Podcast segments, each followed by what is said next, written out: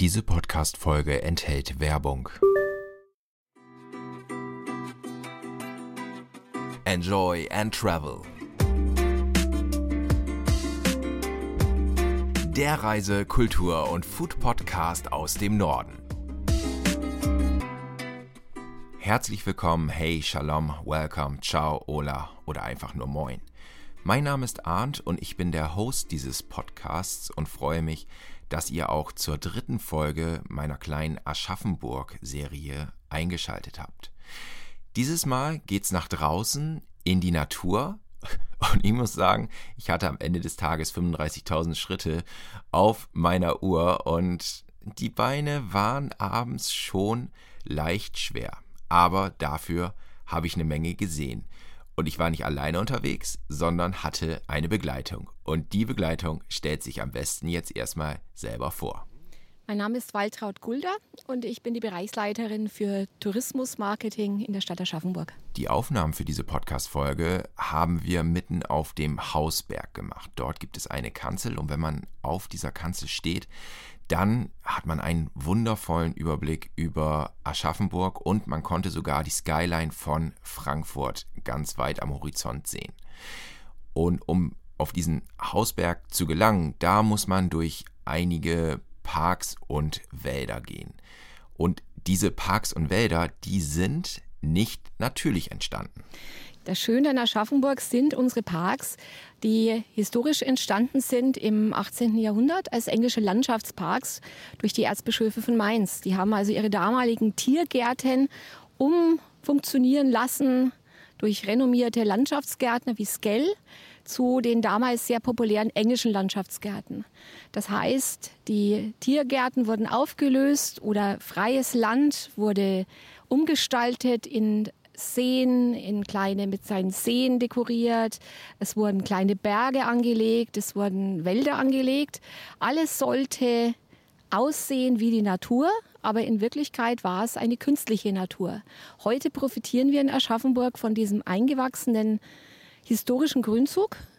Den kann man von den Rändern der Stadt starten und kann durch die Stadt in einem ja, in einigen Stunden, man könnte es auch in ein paar Tagen machen, wenn man sich Zeit lässt, könnte man bis in den Spessart hinaus wandern.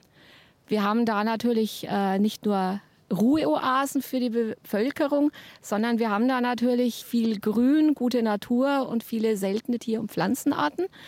Äh, die sich hier im Laufe der Jahre oder Jahrhunderte angesiedelt haben. Zum Beispiel Pirol oder Eisvogel. Muss man natürlich früh aufstehen, wenn man die sehen möchte. Leider habe ich weder einen Pirol noch einen Eisvogel gesehen. Aber ich wollte von Frau Gulder wissen, wo wir denn jetzt eigentlich entlang gegangen sind, weil wir sind mitten in Aschaffenburg am Ring gestartet und dann haben wir verschiedene Abschnitte durchquert.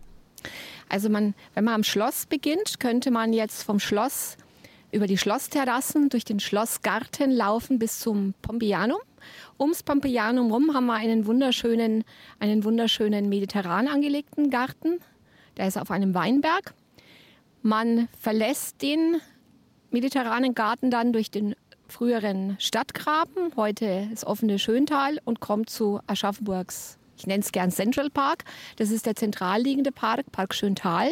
Wie der Name schon sagt, ein sehr schöner Park mit einer, einem kleinen ähm, See, einer, einer Ruine einer romantischen Biergärten und einem der größten Magnolienhaine Deutschlands. Dann verlässt man diesen Park, geht durch die sogenannte Großmutterwiese. Das ist der Spielplatz der Aschaffenburger mit Wiesen, Kinderspielplätzen und einem Wasserspielplatz überschreitet die sogenannte Grünbrücke. Das ist unser jüngster Park, 2014 angelegt. Der geht über eine Bahnterrasse und über die Ringstraße. Man sieht aber eigentlich nur Park. Und der führt in den Stadtpark, die, Fasanerie. Also wie der Name schon sagt, Fasanerie. Da wurden zu Bischofszeiten damals Fasane und Rotwild äh, gehalten für die Speisekarte, die tägliche. Heute ein wunderschöner, großer ja, Wald mit See, mit Trimmdichtpfad, mit Joggingstrecken. Und von da aus kann man dann durch eine Streuobstwiese hochgehen auf unseren Hausberg Godelsberg. Und der hat ja ungefähr 260 Meter. Also es ist kein Riesenberg, aber aber man hat schon einen wunderschönen Blick auf die Stadt von der sogenannten Teufelskanzel aus. Auf dem Weg zum Godelsberg bzw. zur Teufelskanzel haben wir natürlich auch miteinander gesprochen und sind nicht einfach so stumm nebeneinander hergelaufen. Und dabei wurde schon ein wenig verraten, dass ein Rundwanderweg geplant ist. Also man kann jetzt vom Kudelsberg dann weitergehen, wieder, wieder runterwärts zu Main, überquert den Main und kommt dann noch zu zwei weiteren Parks, nämlich das Highlight, unseren Park Schönbusch.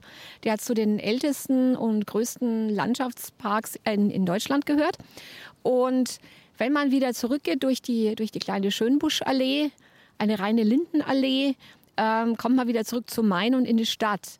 Und es bietet sich natürlich an, dass wir einen Rundwanderweg anbieten. Äh, wir planen den mit einer Länge von circa 60, 65 Kilometern.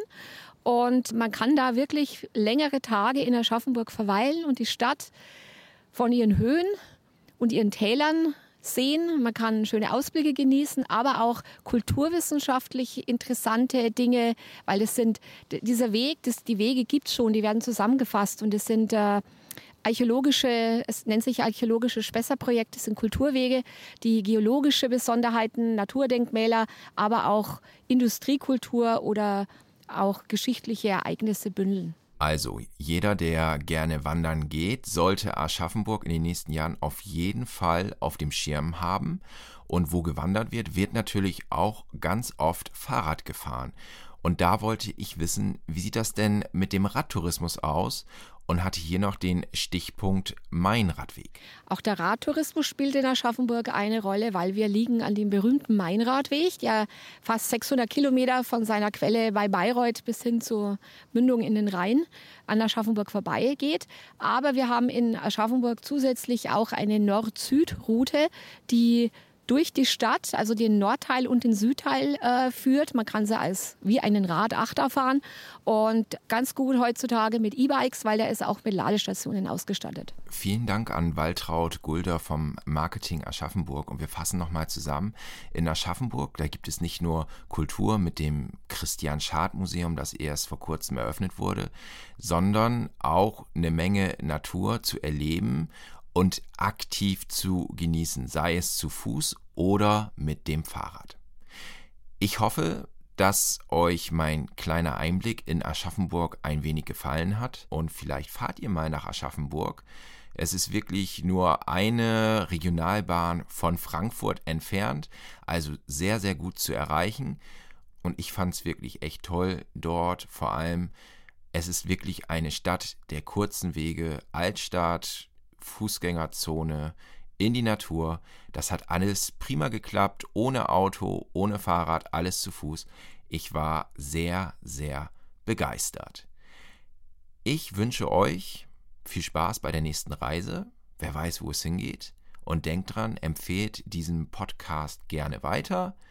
Und in diesem Sinne, auf Wiederhören und bis bald. Ahnt es raus und sagt San Francisco. Enjoy and Travel. Der Reise-, Kultur- und Food-Podcast aus dem Norden. Überall dort, wo es gute Podcasts zu hören gibt.